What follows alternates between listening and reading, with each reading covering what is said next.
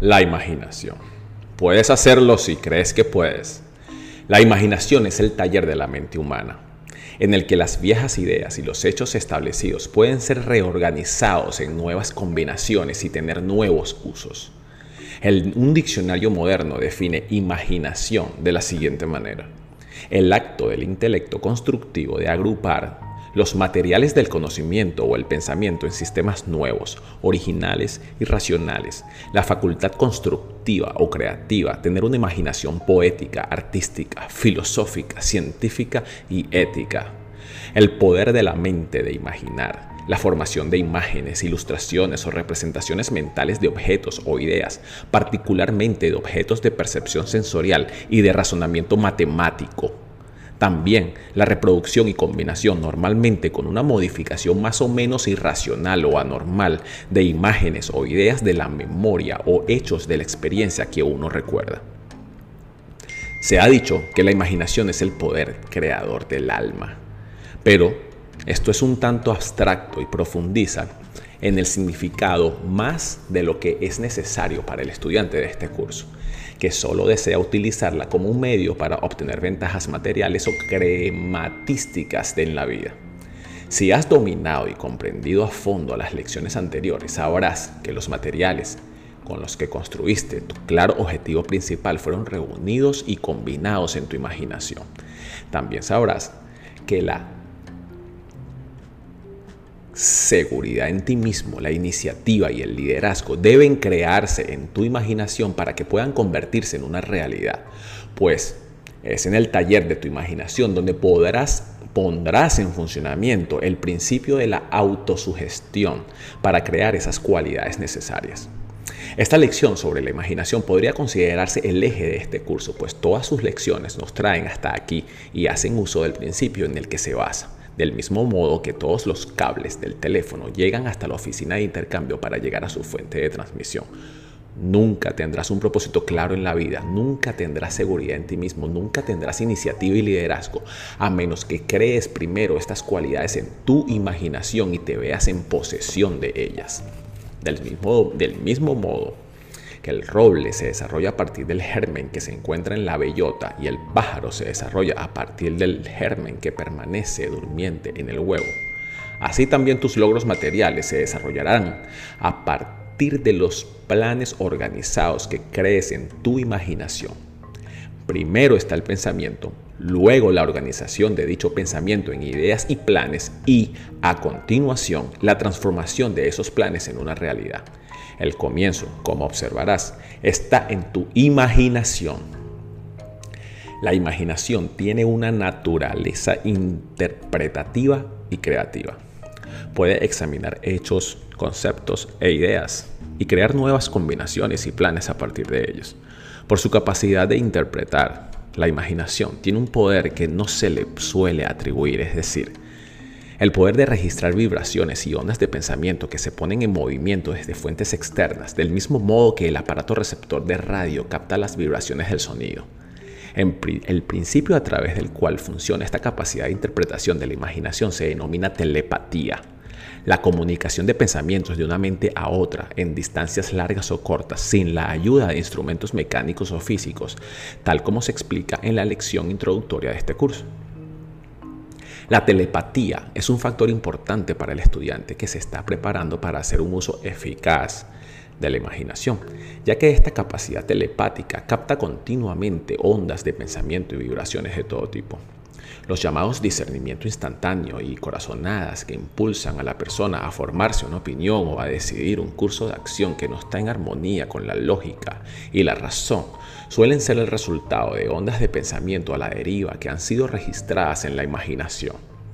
El aparato de radio nos ha permitido comprender que los elementos del éter son tan sensibles y están tan vivos que hay todo tipo de ondas de sonido volando continuamente de un lado al otro a la velocidad del rayo.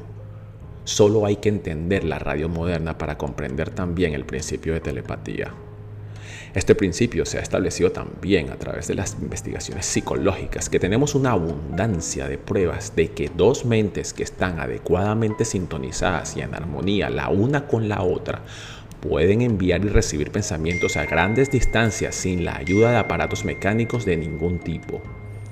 Rara vez se pudieran ser registrados Rara vez se han armonizado también dos mentes que las cadenas del pensamiento pudieran ser registradas de esta forma, pero hay pruebas suficientes para establecer el hecho de que partes del pensamiento organizado han sido captadas. Para que puedas comprender cuán estrechamente entrelazados están los 15 factores en los que se basa este curso, considera, por ejemplo, lo que ocurre cuando un vendedor que carece de seguridad en sí mismo y en sus productos va a ver un posible comprador. Tanto si el posible comprador es consciente de ello como si no lo es, su imaginación percibe inmediatamente la falta de seguridad en la mente del vendedor. De hecho, los propios pensamientos del vendedor están minando sus esfuerzos. Esto explicará desde otro ángulo por qué la seguridad en uno mismo es uno de los factores más importantes en la gran lucha por el éxito. El principio de la telepatía y la ley de la atracción, a través de la cual los iguales se atraen, explican muchos fracasos. Si la mente tiene la tendencia a atraer del éter aquellas vibraciones de pensamiento que armonizan con los pensamientos dominantes de una mente dada, puedes entender fácilmente por qué una mente negativa que se recrea en el fracaso y carece de la fuerza vitalizante de la seguridad en uno mismo no atraería a una mente positiva dominada por pensamientos de éxito. Es posible que estas explicaciones sean un tanto abstractas para el estudiante que no ha realizado ningún estudio en particular de los procesos de funcionamiento de la mente pero considero necesario introducirlas para ayudarlo a comprender el tema de esta lección y hacer un uso práctico de ella. Con demasiada frecuencia la imaginación es considerada meramente como algo indefinido, insacible, indescriptible, que no hace otra cosa que crear ficción. En este desprecio popular de los poderes de la imaginación, lo que ha hecho necesarias estas referencias más o menos abstractas a uno de los conceptos más importantes de este curso el tema de la imaginación no solo es un factor importante en sí mismo, sino que es uno de los más interesantes. Como podrás observar cuando empieces a ver cómo afecta a todo lo que haces para alcanzar tu claro objetivo principal. Verás cuán importante es el tema de la imaginación cuando te detengas para darte cuenta de que es la única cosa en el mundo sobre la que tienes un control absoluto. Otras personas te pueden privar de tu riqueza material y engañarte de mil maneras, pero nadie te puede privar del control y el uso de la imaginación. La gente te puede tratar injustamente como suele hacerlo. Puede privarte de tu libertad, pero no puede quitarte el privilegio de utilizar tu imaginación como tú quieras. El poema más inspirador de toda la literatura fue escrito por Lake Hunt cuando era un prisionero pobre en una prisión inglesa en la que había sido injustamente encerrado debido a su visión avanzada de la política. Este poema está titulado Abu Ben Abdem y está reeditado aquí como recordatorio de que es una de las cosas más grandes que puede hacer un ser humano en su imaginación, es perdonar a quienes lo han tratado injustamente. Dios quiera que su tribu crezca una noche, de un profundo sueño de paz despertó, y a la luz de la luna que entraba en su habitación, embelleciéndola como un lirio en una flor, vio a un ángel escribiendo en un libro de oro. La paz extrema había hecho a Ben Adem osado, y a la presencia en la habitación preguntó, ¿qué escribes? La visión levantó la cabeza y con una mirada absolutamente dulce respondió, los hombres de quienes aman al Señor, los nombres de quienes aman al Señor. Y está el mío entre ellos, dijo Abu. No, no lo está, replicó el ángel. Abu habló más quedo, pero jovialmente todavía, y dijo, te ruego, entonces, que me escribas como alguien que ama a sus semejantes. El ángel escribió y desapareció. A la noche siguiente se apareció otra vez, con una gran luz resplandeciente, y le mostró los nombres bendecidos por el amor de Dios. Y, he aquí, el nombre de Ben Adem precedía a todos los demás. El hombre que habla mal de su prójimo inconscientemente revela la verdadera naturaleza de su yo interior.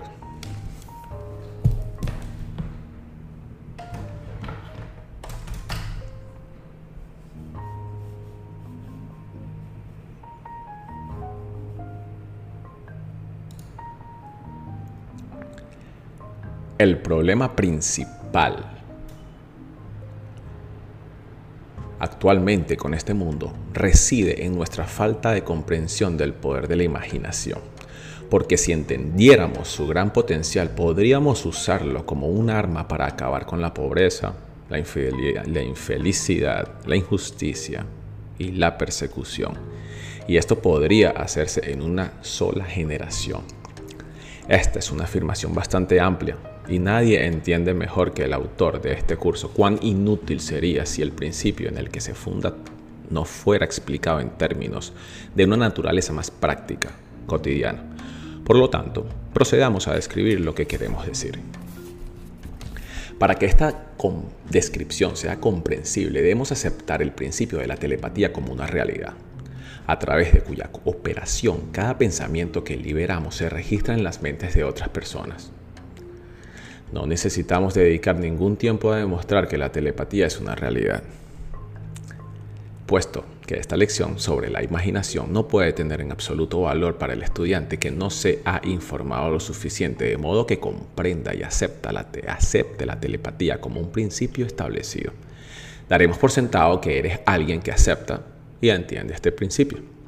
A menudo habrás oído hablar de la psicología de masas, que no es otra cosa que alguna idea fuerte, dominante, que ha sido creada en la mente de uno o más individuos y se registra en las mentes de otras personas por el principio de la telepatía. Tan fuerte es el poder de la psicología de masas que a menudo dos hombres se están peleando en la calle. Pueden iniciar un altercado al que se una la gente que pasa por ahí sin saber siquiera por qué está peleando o con quién.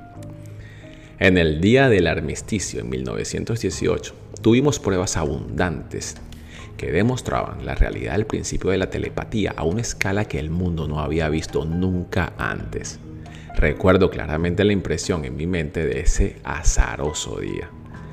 Tan fuerte fue que me despertó a eso de las 3 de la madrugada tan eficazmente como si alguien me hubiese levantado mediante la fuerza física. Al sentarme en la cama supe que algo fuera de lo normal había ocurrido. Y tan intenso y estimulante fue el efecto de esta experiencia que me levanté, me vestí y salí a las calles de Chicago donde me encontré con miles de personas que habían sentido el toque de la misma influencia. Todo el mundo preguntaba, ¿qué ha ocurrido?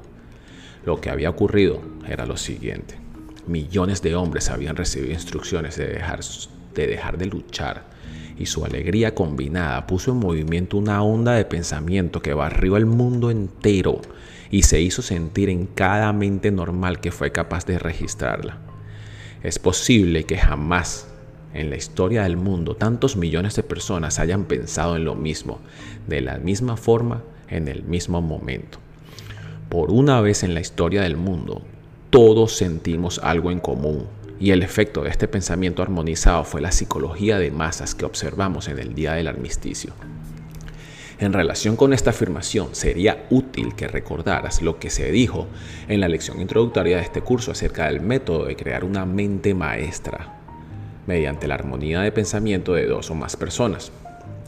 Facilitaremos un poco más la aplicación de este principio mostrando cómo puede utilizarse para crear o romper las relaciones de trabajo armoniosas en un negocio o en una empresa. Quizás no te hayas convencido de que fuera la armonía de pensamiento de millones de soldados lo que se registró en las mentes de las personas del mundo y provocó la situación psicológica de masas que se puso de manifiesto por doquier en el día del armisticio pero no necesitarás ninguna prueba de que una persona malhumorada siempre altera a todos aquellos con los que entra en contacto. Es sabido que en un lugar de trabajo alguien así trastorna toda la organización. Está por llegar el tiempo en que ni los trabajadores ni los jefes tolerarán al típico gruñón dentro del lugar de trabajo, porque su estado mental se registra en las mentes de quienes están a su alrededor y provoca recelo, desconfianza y falta de armonía. Está cerca el tiempo en que los trabajadores no tolerarán a alguien de su misma categoría y en sus mismas filas que sea el típico gruñón más de lo que tolerarían a una serpiente venenosa. Aplica este principio de otra manera.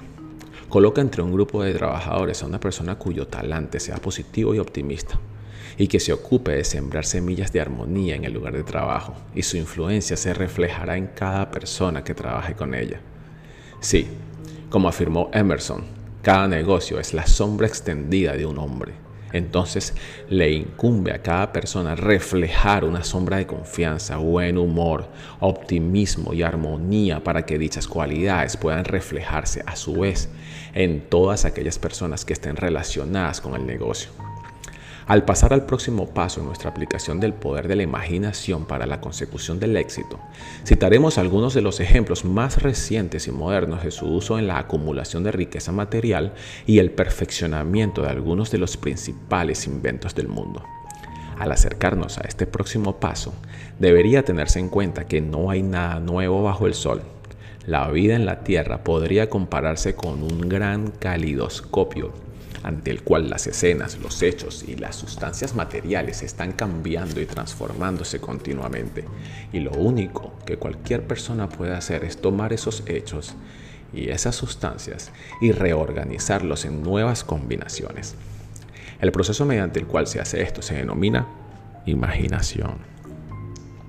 Hemos afirmado que la imaginación es de naturaleza interpretativa y creativa puede recibir impresiones o ideas y a partir de ellas formar nuevas combinaciones.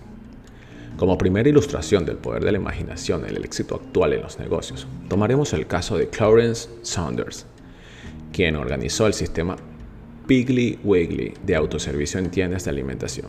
Saunders era vendedor de comestibles en una pequeña tienda sureña. Un día, se encontraba en una cafetería haciendo cola con una bandeja de latón, esperando su turno para servirse la comida. Hasta ese momento nunca había ganado más de 20 dólares semanales y nadie había percibido en él nada que indicara una habilidad especial. Pero, mientras estaba en esa cola, ocurrió algo en su mente que puso en funcionamiento su imaginación. Con ayuda de esta, extrajo de la cafetería la idea del autoservicio. Sin crear nada nuevo, sino meramente trasladando una vieja idea a un nuevo uso. Y la llevó a una tienda de comestibles. En un instante había creado el plan de la cadena de tiendas Piggly Wiggly y Clarence Saunders, el modesto dependiente, se convirtió rápidamente en un millonario con una cadena de tiendas de ultramarinos. Hará una gran diferencia para ti que seas una persona con un mensaje o que seas una persona con una queja. ¿Dónde ves en esta transacción el menor indicio de una actuación que no reproducirías? Analízala y evalúa de acuerdo con las lecciones anteriores de este curso y verás que Clarence Saunders creó un propósito muy claro y lo respaldó con la suficiente seguridad en sí mismo como para tomar la iniciativa que permitiera hacerlo realidad. Su imaginación fue el taller en el que estos tres factores de propósito claro, la seguridad en uno mismo y la iniciativa fueron reunidos y produjeron el impulso para el primer paso de la organización del plan de Piggly Wiggly. Así es como las grandes ideas se convierten en realidades.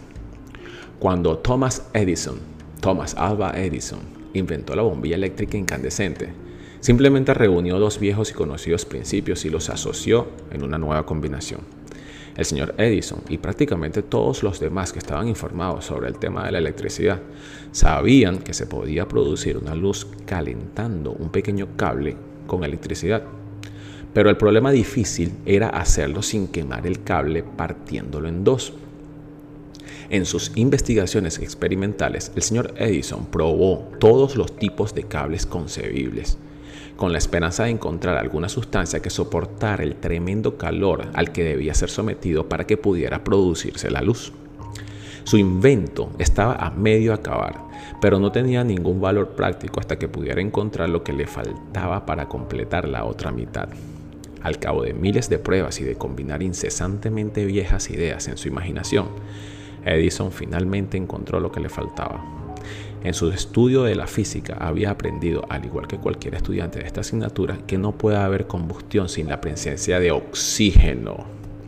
Ciertamente, él sabía que la dificultad con su aparato eléctrico era la falta de un método para controlar el calor.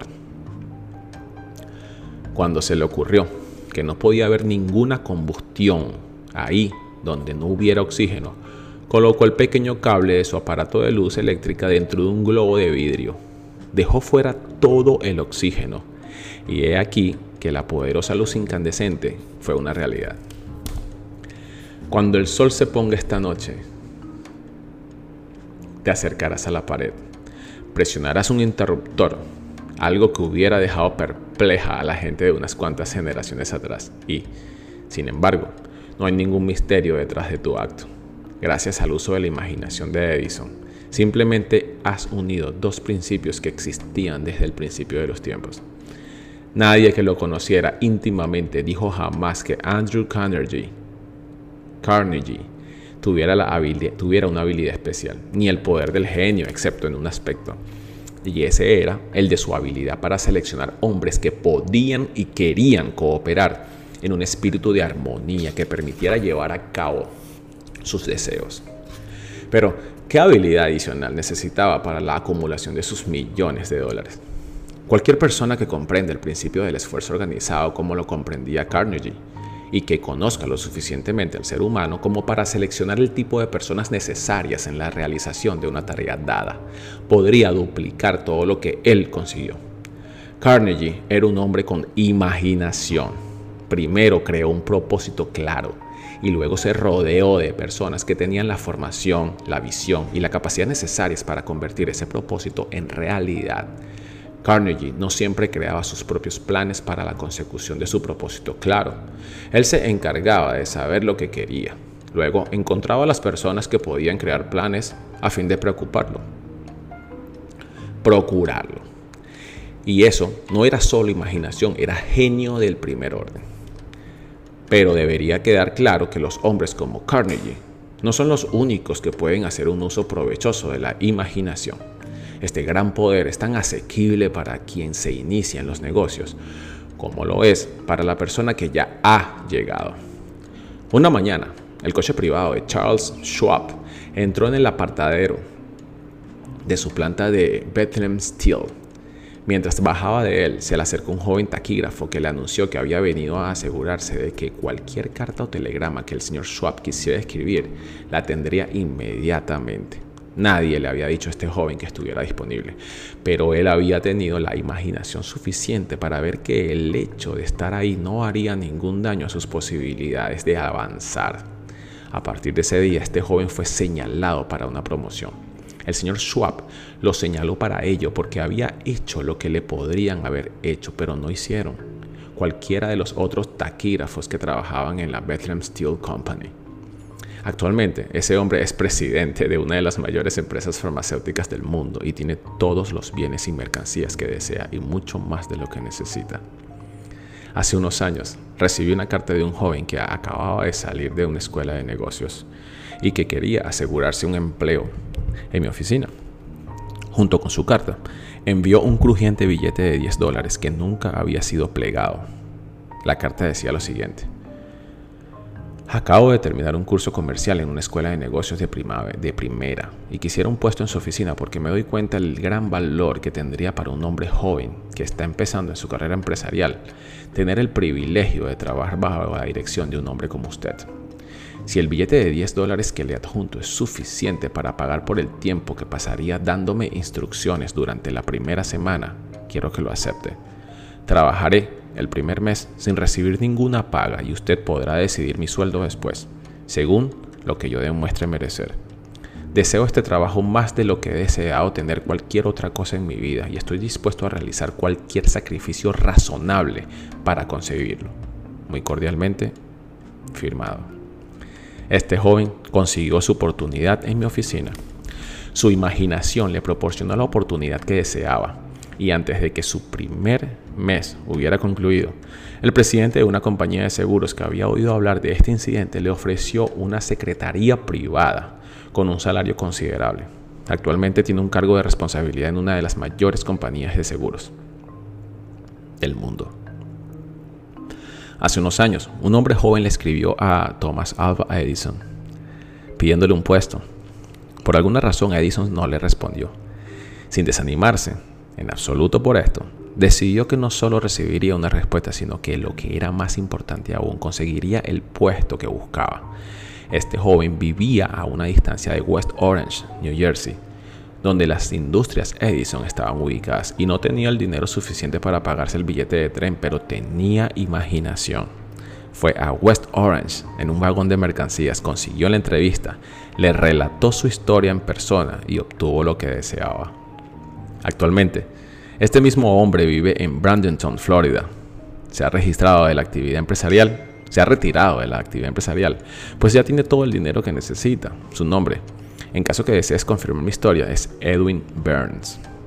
Utilizando su imaginación, el señor Burns vio la ventaja de relacionarse estrechamente con un hombre como, como Thomas Edison.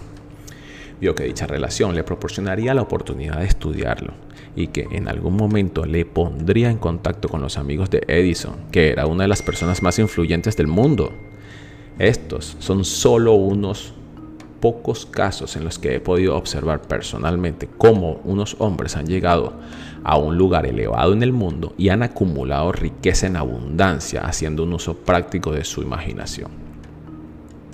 Theodore Roosevelt grabó su nombre en las tablas del tiempo con un solo acto mientras ocupó el cargo de presidente de Estados Unidos. Y cuando todo lo demás que hizo mientras lo ocupaba haya sido olvidado, esta única transacción lo registrará en la historia como un hombre con imaginación. Él hizo que las palas mecánicas de vapor empezaran a trabajar en el canal de Panamá. Todos los presidentes, desde Washington hasta Roosevelt, podrían haber empezado el canal y se habría completado. Pero parecía ser una empresa tan colosal que no solo requeriría imaginación, sino también una valentía audaz. Roosevelt tenía ambas cosas y ahora el pueblo de los Estados Unidos tiene un canal. a la edad de 40 años, la edad en que el hombre promedio empieza a pensar que es demasiado mayor para empezar algo nuevo, James Hill seguía sentado ante el manipulador del telégrafo con un sueldo de 30 dólares mensuales. No tenía ningún capital. No tenía amigos influyentes con capital, pero disponía de algo mucho más poderoso que cualquiera de esas cosas imaginación. En su mente vio un gran sistema ferroviario que penetraba en el subdesarrollado noroeste y unía los océanos Atlántico y Pacífico. Tan vívida era su imaginación que consiguió que otras personas vieran las ventajas de un sistema ferroviario así. Y a partir de ese momento la historia es conocida por, por cualquier escolar. Yo subrayaría la parte de la historia que la mayoría de la gente no menciona jamás que el sistema del Great Northern Railway de Hill se hizo realidad primero en su propia imaginación. El ferrocarril fue construido con raíles de acero y traviesas de madera como, los como las demás vías férreas. Pero si quieres oír la verdadera historia del éxito de James Hill, debes remontarte a esa pequeña estación ferroviaria en la que trabajaba por 30 dólares al mes y recoger ahí los pequeños hilos que tejió para convertirlos en un poderoso ferrocarril, con materiales no más visibles que los pensamientos que organizó en su imaginación. Qué gran poder es la imaginación, el taller del alma en el que los pensamientos se tejen para convertirse en ferrocarriles y rascacielos, en molinos y fábricas y en todo tipo de riqueza, riqueza material. La razón por la que a la mayoría de las personas no les gusta oír la historia de tus problemas es porque ellas ya tienen su propio montón. Mm, moraleja. No cuentes tus problemas. No cuentes tus problemas a otros. No cuentes tus problemas a otros. Considero una verdad que los pensamientos son cosas, que están dotados de cuerpos y aliento y alas, y que los emitimos para que llenen el mundo con buenos o malos resultados. Aquello que llamamos nuestro pensamiento secreto es proyectado a gran velocidad hacia el punto más remoto de la Tierra y deja atrás sus bendiciones o sus infortunios, como un rastro al pasar. Construimos nuestro futuro, pensamiento a pensamiento, para bien o para mal, aunque no lo sabemos, pero así lo ha, forjado, lo ha forjado el universo. Pensamiento es otra forma de llamar al destino. Elige entonces tu destino y espera, pues el amor acarrea amor y el odio acarrea odio. Elige muy bien tus pensamientos. Si tu imaginación es el espejo del alma, entonces tienes todo el derecho de colocarte ante ese espejo y verte como deseas ser. Tienes derecho a ver reflejados en ese espejo mágico la mansión que tienes intención de poseer, la fábrica que pretendes dirigir, el banco que estás dispuesto a presidir, la posición de la vida que deseas ocupar. Tu imaginación te pertenece. Úsala. Cuanto más la uses, más eficaz te servirá.